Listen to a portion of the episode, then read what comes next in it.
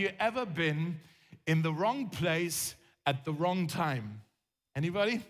Been at the wrong place at the wrong time? Those of you who weren't there at the picnic yesterday, you were at the wrong place at the wrong time. I brought some pictures here on the screen of some people who were at the wrong place at the wrong time. And I, only, I need to apologize to my Brazilian friends in the room, but if you were in the stadium in 2014, you were at the wrong place at the wrong time. okay. Well, what I want to talk to you today about is how we can be in the right place at the right time for the right adventure. I think we all kind of, timing is everything. We all kind of want to be in the moment. We, want, we don't want to miss things. FOMO is a thing. Have you heard of this? The fear of missing out. FOMO. And, and so we, we, we need to talk about this and we can learn from the life of Esther. So, part two today, uh, Esther the influencer. Today, we're going to see how she actually rose to become an influencer. And not because she started an Instagram channel, but she actually started to have influence in the life uh, of um, the kingdom of Persia. So, if you missed last week, Esther was born uh, as a young Jewish girl. She was an orphan and she was raised by her cousin Mordecai. Nobody knew that she was Jewish. Uh, she was hiding that identity from the people to protect herself. And uh, she lived in a city called Susa, which was the capital city of a mighty kingdom called Persia, where Xerxes was the mightiest uh, ruler at the time around the world. It was the biggest uh, power in the world, the Persian Empire. And so she lived in the capital. And in chapter one, if you weren't, if you were not here last week, in chapter one, what we talked about last week is that this king Xerxes, he um, he separated from his uh, from his wife Vashti, and um, she was too bold for him. She stood up to his tyranny, and she did, he didn't want to see it, he didn't want to taste it, and so he got rid of her. And in chapter two, we read that uh, there was uh, a need for a new queen and he was looking, okay, who can be my wife? And of all the women in this almighty kingdom of Persia, he chose Esther. He said, You're the prettiest of them all. That was his criteria. He wanted to have a pretty wife, and uh, you're the prettiest of them all. And uh, he married Esther, and she became the queen. It's quite a Cinderella story, actually, how a poor orphan girl becomes the queen in this empire. And uh, Esther, her, her cousin Mordecai, as I mentioned, he was uh, still around and he continued to kind of be a mentor to her. He continued to counsel her and advise her in the years to come. Now, today, uh, chapter 3, we're going to look today in chapter 4, but we need to, in order to understand chapter 4, we need to look at chapter 3. In chapter 3, this is now five years later. Esther has been a queen for five years. And now we see, uh, we meet a man, his name is Haman. Haman was sort of the, the villain in the story of the book of Esther. He is a really, really um, just a bad guy, okay? That's Haman. But somehow Xerxes really liked Haman and he made him, he, he gave him, he promoted him to be the number two guy in the entire, um, he gave him the highest position of honor in the entire kingdom of Persia. He was sort of like the prime minister next to the king. Okay? So they, they were like this, the two of them. They really, he, he trusted him, even though he had such, a, such bad intentions. Um, Haman, we're going to look at him more next week, uh, but what you need to know now is that he seemed to have a bit of a, maybe of an insecurity problem, I don't know. He demanded that everyone, wherever he went, everyone had to bow when he showed up. In the supermarket, I'm just trying to imagine it, walking down the streets, oh, here's Haman, you know. that, that was, he wanted everyone to bow. And everyone feared him so much that everybody did bow to Haman, except one person, Mordecai, Esther's cousin.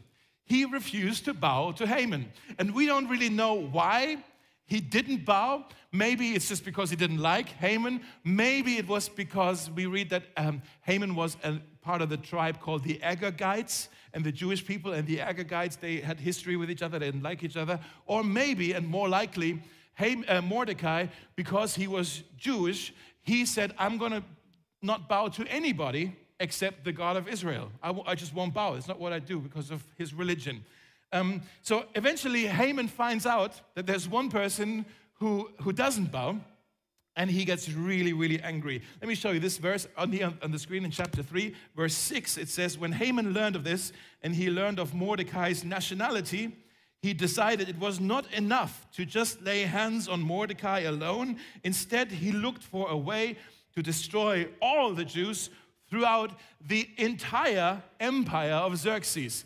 So that's not just in the city of Susa, that's everywhere. That includes also all the Jews who went back into the promised land to Israel to rebuild the city of Jerusalem, Nehemiah, Ezra, everybody. Like he wanted to everybody to be wiped out. Isn't it scary when you have one bad experience with one person and then you want to um, judge or criticize an entire people group because of that one experience? What we see here is, if, you know, even in, in these ancient stories, we can see it's racism is what's happening here. It's like, hey, I didn't like this one, like, therefore they're all at fault. And he's planning, he's scheming for uh, a, an ethnic cleansing. He wanted to pursue a genocide. He wanted all the Jews to die and to be destroyed. And so he goes to Xerxes, to the king, and uh, he's sneaky. He doesn't tell them that he's talking about Jews. He's just saying, hey, there is a certain tribe in our kingdom. They don't follow our laws, they don't follow our orders. What do you think we should do with them? And he says, I actually have a proposal already. Why don't we just destroy them? That might be good for us because we have wars to fight, and these Jews are really uh, rich, and so their wealth can go into the king's treasury, and that's how we can fund some wars. You know, let's just let's just go for it. And Xerxes, without thinking about it, he takes, it says he takes off his, um, his what do you call it, signature ring? What do you, I wrote it down. Signet ring. Is that the word? Yeah? That was kind of like, that was his signature that he puts uh, like wax and that was, you know. Uh, so he, t- he takes off the ring and he gives it to Haman and he says, I trust you. Follow your instincts. Do what you think you need to do. And when you sign a decree, just, you know, when you have a decree, just sign it with my, with my ring. It's fine. So he's not even thinking about it. And so Haman goes ahead with it and he, uh, he, he, puts down this decree, signs it with a ring. Let me read now, uh, also in chapter 3, verse 12. Uh, it says, The decree was written in the name of King Xerxes and sealed with the king's signet ring. Dispatches were sent by swift messengers into the provinces of the entire empire, given, giving the order that all Jews, young and old, including women and children, must be killed, slaughtered, and annihilated on a single day. This was scheduled to happen. Isn't it sick? They, they even picked the date. Um, on, the, on the 13th day of the 12th month, the property of the Jews would be given to those who killed them. The couriers went out, spurred on by the king's command. And then it also says, Then Xerxes and Haman sat down to drink, and the city of Susa was troubled and disturbed. Here we see quite a, yeah, quite a description of how grotesque, how, um, how weird, how uh, bizarre this world was in which Esther lived. That the king, he would sit down to drink with his favorite noble while the whole city was freaking out. They all went into panic mode because there was a wave of violence and suffering going to come to the people. That's the world in which Esther rose to take influence. Now, in chapter 4, here's where we are today. We read that Mordecai hears of this new decree, and he's also, when he hears of this, he realizes, oh my goodness, Haman is going crazy. And he actually, it says he rips off his, his clothes and he starts to mourn loud. He st- starts to weep and to mourn. And he goes actually to the entrance of the palace. He can't just walk in, but he goes to the entrance of the palace, to the center of influence and power, because he knew the fate of all the Jewish people in the entire kingdom of Persia will be decided behind these, behind these doors. And I can't go in, but I know somebody on the inside. And so I need to get her attention somehow. And so he starts to weep and to mourn. And Esther is on the inside. Queen Esther is on the inside. And she hears someone's weeping, someone's mourning. She looks out the window. I don't know, it doesn't say, but she notices it's Mordecai, her cousin, who's out the window making all this noise. And so here's where we're going to pick up the story now. If you want to, there's a long uh, scripture text on your piece of paper and your contact card, also here on the screen. For those of you at home, we want to read now from Esther chapter 4, starting in verse 5, all the way to verse 17. It's quite a few verses, but let's look at this because it's amazing what happens here, how Esther becomes an influencer. It says, Then Esther, she sent for Hathach, uh, who had been appointed as her attendant. He was kind of like a personal servant to her. And she ordered him to go to Mordecai. She couldn't just walk out the palace. That's not what queens would do, that she would go to talk to him straight up. She had to send somebody who kind of helps with the communication now. And she, so, uh, she ordered him to go to Mordecai and find out what was troubling him and why he was in mourning. So Hathach went out to Mordecai in the square in front of the palace gate. Mordecai told him the whole story, including the exact amount of money that Haman had promised to pay into the royal treasury for the destruction of the Jews. Mordecai even gave Hathach a copy of the decree issued in Susa that called for the death of all Jews. He asked Hathach to direct Esther to go to the king to beg for mercy and plead for her people. In other words, he was saying, Esther, the time is now. The moment has come. For five years, you have been queen and you've been hiding who you really are. They called you Esther, even though your real name is Hadassah. We don't know. That was actually her real name. They called her Esther. She was hiding. She was pretending almost. And he's saying, now is the time. You need to now reveal who you really are. You need to speak out. So Hathach returned to Esther with Mordecai's message. Then Esther told Hathach to go back and relay this message to Mordecai. She said, Listen to this anyone who appears before the king without being invited is doomed to die. You go like, what? what is this? Xerxes, you just need to get this. That's how untouchable he was. That you couldn't just walk into his room, his throne room, his chamber, wherever he was in the palace. You couldn't just go into the same room where he's at unless it was by invite only. But if you just walked in on him, the punishment was an execution. That's how untouchable this guy was. Even Esther, his wife, the queen, you would think like, well, surely she can go and meet well. She couldn't even go into his chamber unless she, he called her. It's like, tonight you're gonna sleep with me. That's how, that's kind of the protection he built around himself. That's, that's kind of how about a tyrant he was. And so she's worried about her life. And she says, yeah, we're invited if you're, if you're not invited, you're doomed to die unless the king holds out his gold scepter. That was kind of a sign of mercy. He was like, oh, I'm glad you came. I wanted to talk to you about something. I don't know. All right? And the king has not called for me, she says, to come to him for 30 days. Now, read between the lines. What is she saying here? She's saying, I've been now for 30 days, I've sort of been out of favor with the king. Mordecai you're asking me to just go up to the king, even though he hasn't asked for me. Let's remember how I got here in the first place. I got here because the last queen was too bold. The last queen didn't follow his rules. The king doesn't like women who just make up their own rules. The, the king likes women who follow what he says. And so I've been out of favor with him for 30 days. He might kill me, she says. And Mordecai sent this reply to Esther Don't think for a moment that you are something special. He says, Don't think for a moment that because you're in the palace, you will escape when all other Jews are being killed. If you keep quiet at a time like this, deliverance and relief for the Jews will arise from some other place, but you and your relatives will die. And who knows if perhaps you were made queen for such a time as this? He's saying, Esther, you are in the right place at the right time. You now need to use your voice, your influence, your standing to prevent a genocide. You've been promoted to the palace for such a time as this. And then Esther sent this reply to Mordecai Go and gather together all the Jews of Susa and fast for me. Do not eat and drink for three days, night or day. My maids and I will do the same. And then, though it is against the law, I will go in to see the king and if I perish, I perish. Esther went all in. It was all or nothing for her. And then just last sentence it says, So Mordecai went away and did everything as Esther has ordered him. Isn't this just an amazing story? Book of Esther. I, I think it's fascinating. Last week we learned that Esther became queen, and now for five years uh, she laid low, she just played along. But now we see her rise to the occasion and become an influencer. But first, I believe she had to get a few things straight. She had to face, she had to, this situation almost demanded that she face some questions.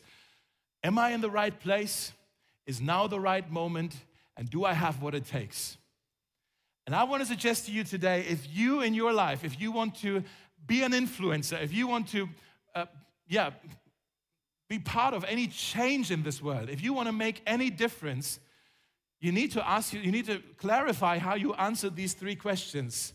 Am I in the right place? Is this the right moment? And do I have what it takes? These are the questions of position, question of timing, and question of courage okay? And I believe Esther, she was resolved. She assumed a posture of determination uh, that I find remarkable. And there's three things I believe, it's not written in the text, but I believe there's three things she might have said to herself. Maybe you want to write these down. The first thing she said to herself was, if not here, then where? If not here, then where? Where else is this going to happen? This was the question of her position. Esther was very well aware that she lived her life in a place of um, just, yeah, extravagant influence, extreme influence and power. And the first thing we learn here is that God uses for his work in this world not just pastors and missionaries, but all kinds of people who work in their lives in all kinds of environments. People who work in the public sector, people who work in the cultural institutions, people who work in the secular workplaces. We see this all over the Bible that God uses all kinds of people for his purposes uh, governors, uh, tax collectors, um, urban developers, scribes, teachers, doctors, tent makers, artists, and yeah, there also was this guy who was a carpenter. Remember him? God loves to strategically position us in places of influence so he can use us there. Have you ever thought about this where God has placed you that maybe this is not just an accident or this is what worked out for you, but God placed you there for a purpose. And so Mordecai, he said to Esther, there are people outside the palace who depend on you. They need you right now. They need you inside the palace to use your voice, to use your standing, to use your influence on their behalf because they don't have that kind of access. I want to ask you, what is your palace? What is your palace? Where has God positioned you? Where has He placed you? What places do you have access to? What doors do you have access to that you can walk through? What people do you rub shoulders with? What experiences, what talents, what gifts, uh, what just what privileges do you have? Where do you have influence? Maybe on politics or on media or on the arts or on just ideas and trends and, and opinions. And where, where are you shaping things? And I want to ask you then, how can you use your influence and where God has placed you to fight for justice, to give your voice to those outside the palace who don't have a voice, to the poor, the broken, the marginalized, the, the unborn, um, the, the persecuted, the widows, the orphans. How can you use your voice on behalf of those who don't have a voice? See what I'm saying? Esther, she had the connections, she had the clout, she had um, the credentials, she also had the comfort, right? The palace I think when she was, um, she was brought into the palace to be the queen, and she was maybe thinking, all right, I get to live in the palace. Don't mind if I do. this is a nice place. This is not going to be too shabby for Esther, right? I'm going, this is going to be all right. I like my calling, right? And maybe, maybe she was thinking this, but listen to this God will never place you in a palace so you can be comfortable. God will never place you in a palace so you can get comfortable. Comfort, to feel comfortable always feels good, but it will not produce the life and the influence that God has in mind for you. And so maybe you want to write this down. Influence happens. Thanks, friend. maybe you want to write this down. Influence happens outside of my comfort zone. Influence happens outside of my comfort zone. If you are, thanks, if you are bored, if you are underwhelmed, if you are unfrightened, I believe you got too comfortable in your life.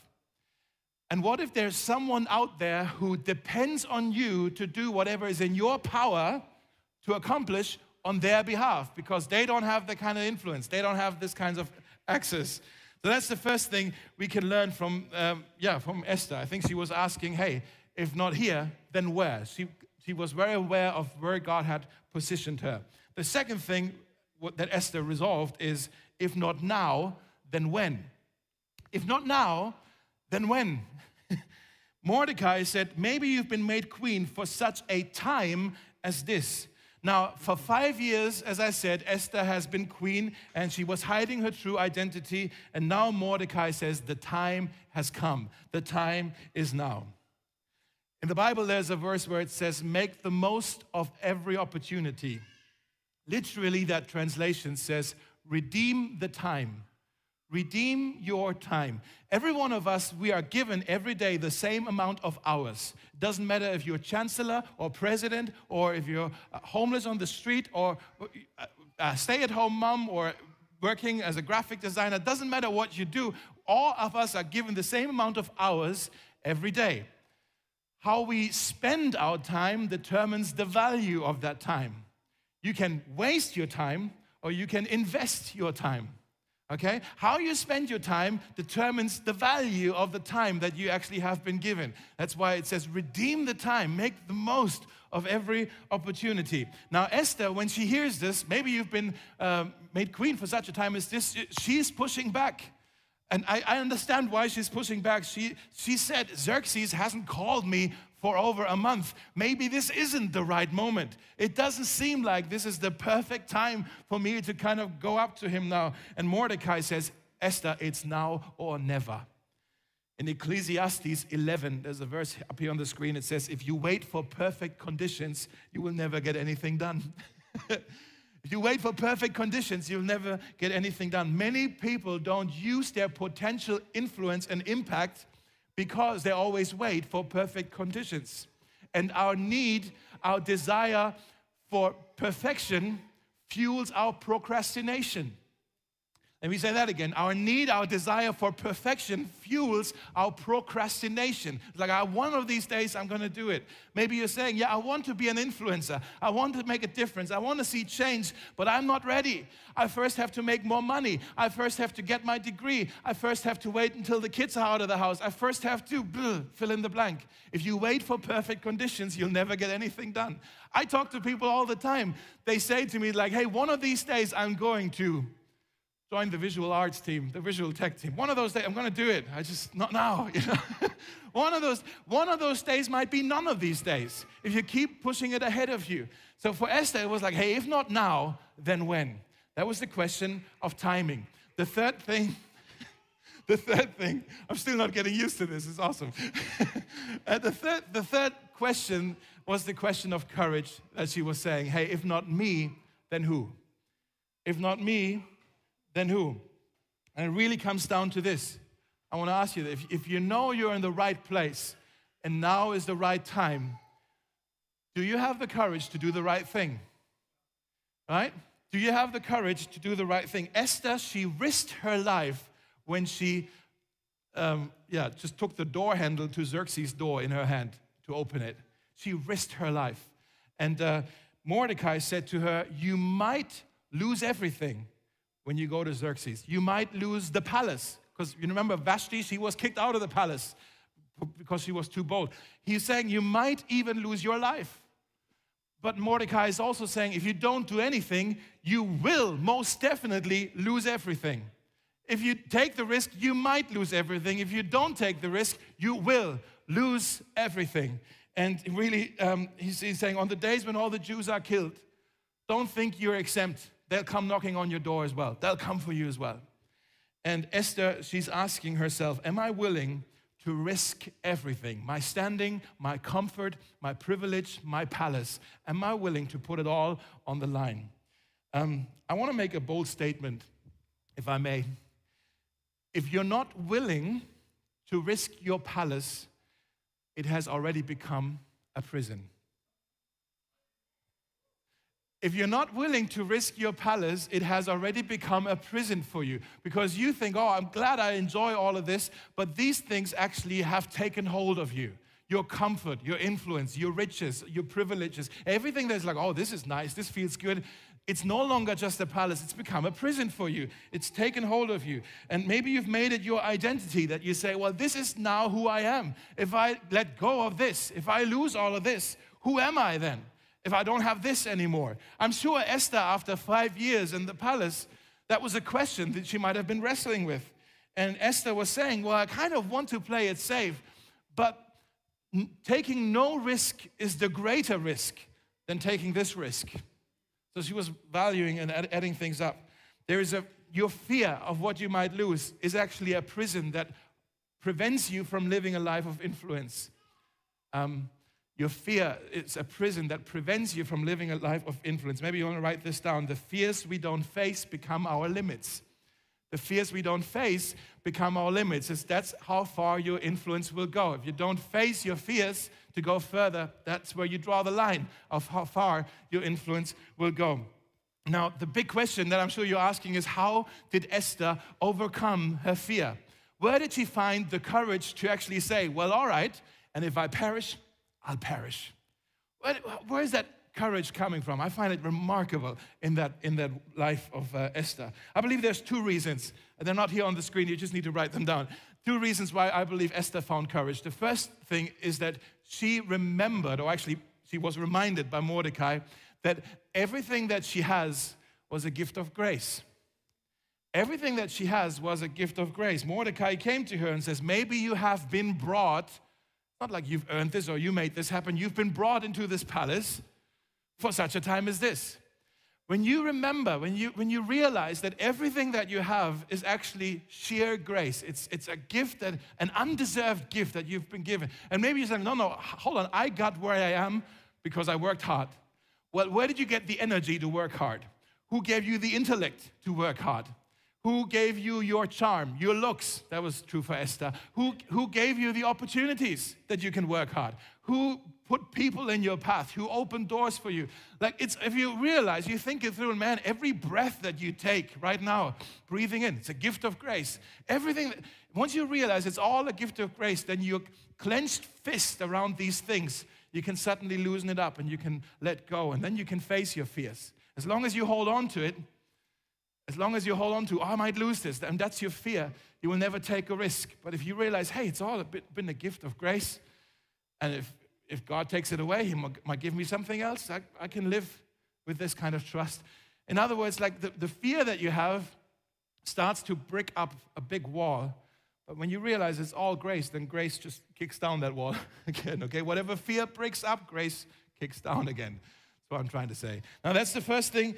She remembered that everything has been given uh, to her by grace. And the second thing is she deeply identified with her people, with the tribe that she loved, with her people. She sided with them. She identified with them. And Esther said, It's no longer about me. She became quite selfless. She said, It's about them out there who don't have the palace. It's actually about all of us, about us as a collective. It's not just about me. I can't be selfish here. It's about us and she identified with her people. The Bible says, perfect love drives out fear. Maybe you've read this verse before. Perfect love drives out fear.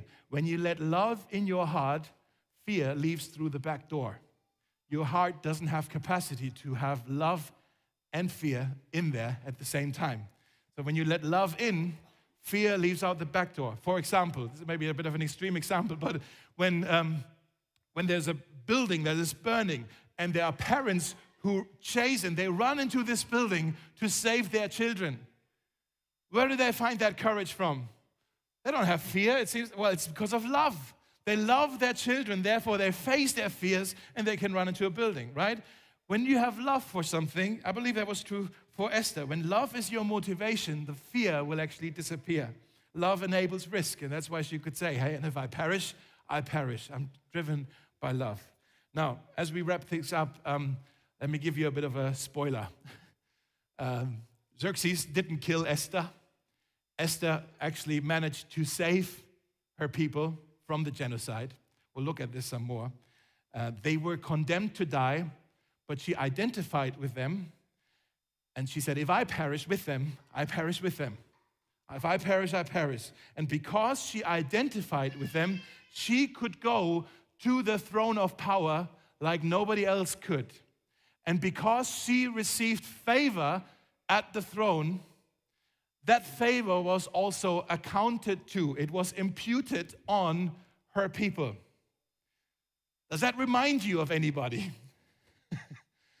Let me tell you, we can see the gospel of Jesus in this very story because Jesus, he left the ultimate palace he left it behind. He didn't hold on to it. He did not cling, the Bible says, to his rights as the Son of God.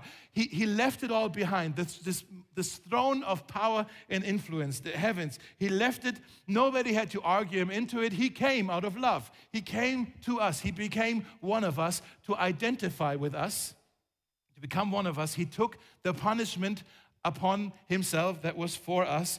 He didn't just risk his life, it cost him his life. He didn't just say, if I perish, I perish. He said, When I perish, I will perish. And in the Garden of Gethsemane, on the night before he went to the cross, he prayed with his Father in heaven, the guy on the throne. And I, well, I'm paraphrasing the prayer now, but I believe Jesus, kneeling in the garden, he knew what was about to happen.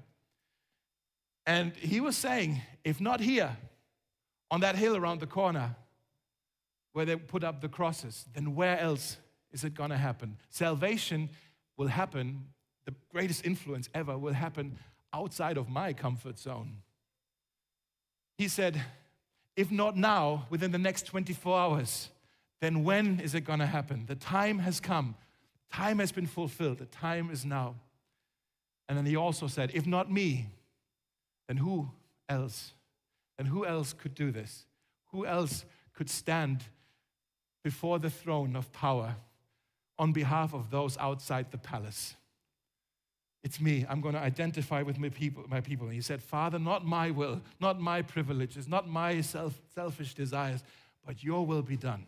If this is what serves your people, I'll do it. That's what Jesus said. And he went to the cross. He died for us. He paid the punishment for our sins. The Bible says he rose again. The Bible says he now stands before the throne of the universe. And there he intercedes on our behalf. He speaks up to the king, to the one on the throne, the king of kings, on our behalf. Those of us who aren't privileged yet to have the kind of access to the throne room, Jesus made that access possible. And the favor that he has won, the favor that he has procured, is ours. If you believe in Jesus, if you believe that's what he has actually done for you, the favor that He has in that throne room is yours, and you are saved. My last verse on the screen right here is from 1 Timothy chapter 2, verse 4 to 6. It says, God wants everyone to be saved and to understand this truth that there is one God and one mediator. That's what that is. That's what Esther was a mediator there's one God and one mediator between God and mankind, and that is the man, Christ Jesus.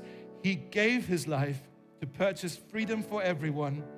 This is the message God gave to the world. Read it with me at just the right time. Nobody read it with me.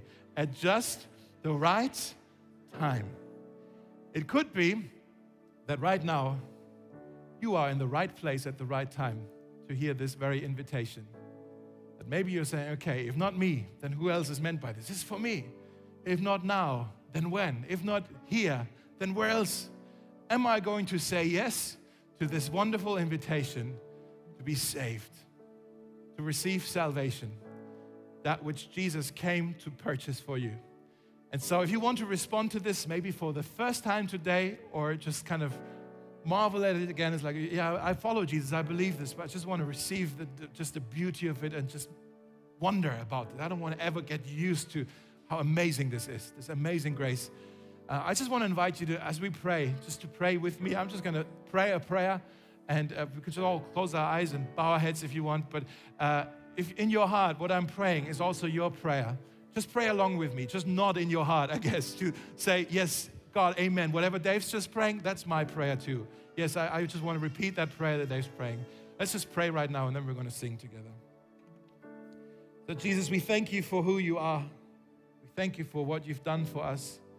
Thank you that you left your comfort zone, the heavens behind, to come for us, to, to come down this low, to make yourself a servant, a servant who would give his life on a cross uh, thank you, that's how you saved us. And now you are a mediator for us, just like Esther was a mediator for her people. You, you stand between the gap. You, you, you put in a good word for us. And, and the love that the King of Kings, the Father, that the love that He has for you is also the love that He has for us now, because we have been clothed with your righteousness. So when He sees us, He sees you. It's amazing how you've accomplished this, and we want to honor you and worship you for it, Jesus. We thank you for this story of Esther that inspires us to also take a risk, to think uh, hard about where you have placed us, where you've positioned us, to read the time right, to, to read the moment and not wait for perfect conditions, to have the courage driven by love and by grace to go for it. Lord, I, I pray that we would be able to follow this example. Not that we need to prove anything to you or earn any favors with you, but because we know that's, that's the kind of commitment you've shown to us to save us, to reconcile the relationship with God, with the Father. And so we want to, as your children, as your people, we also want to reflect that in the way we live our lives. So open our eyes to see um, people around us who could benefit from the influence that we have. Open our ears to actually hear the cry of the voiceless that we can give a voice to. Lord, I pray, Lord, that you would, even in this coming days, Lord, help us to steward what you've been given us in the way that honors you. In Jesus' name, amen. Amen.